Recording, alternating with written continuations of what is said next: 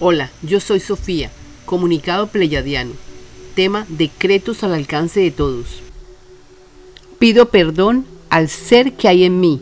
Te preguntarás, ¿por qué pedir perdón a nosotros mismos?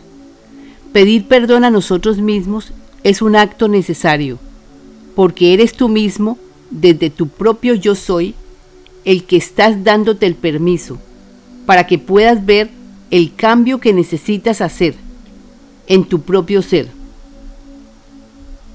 Pido perdón al ser que hay en mí, porque yo mismo no me he respetado y cometo abusos conmigo mismo de la siguiente manera. Primero, no dando el descanso que necesita este cuerpo.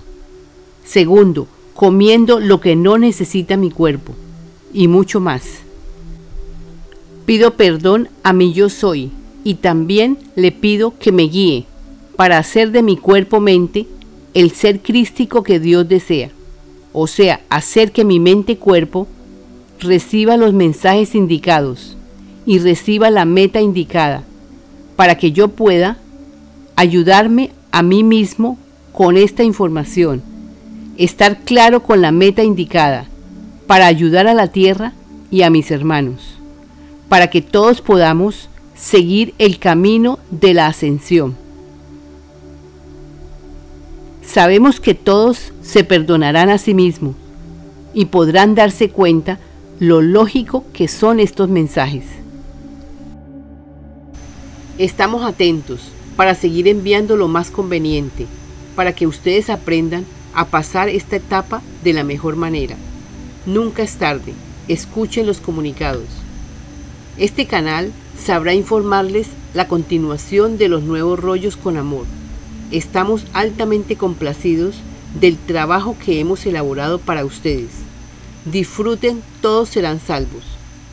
Todos entrarán a la quinta dimensión. Si no avanzan en esta enseñanza es porque no están escuchando estos mensajes. Estos mensajes los nutren de amor y de prosperidad. Pedimos a todos que escuchen la integración de los rayos. Colocaremos el video al final. Es una buena herramienta para que avancen todos. Con amor, los pleyadianos y otros. Canalizadora Sofía, te doy paz, me das paz. Únete al grupo en WhatsApp. Joel y Sofía tienen un grupo en WhatsApp, Voluntarios en Acción para la Obra del Padre. Joel es el representante de las naves es el que dirige el grupo a través de Sofía.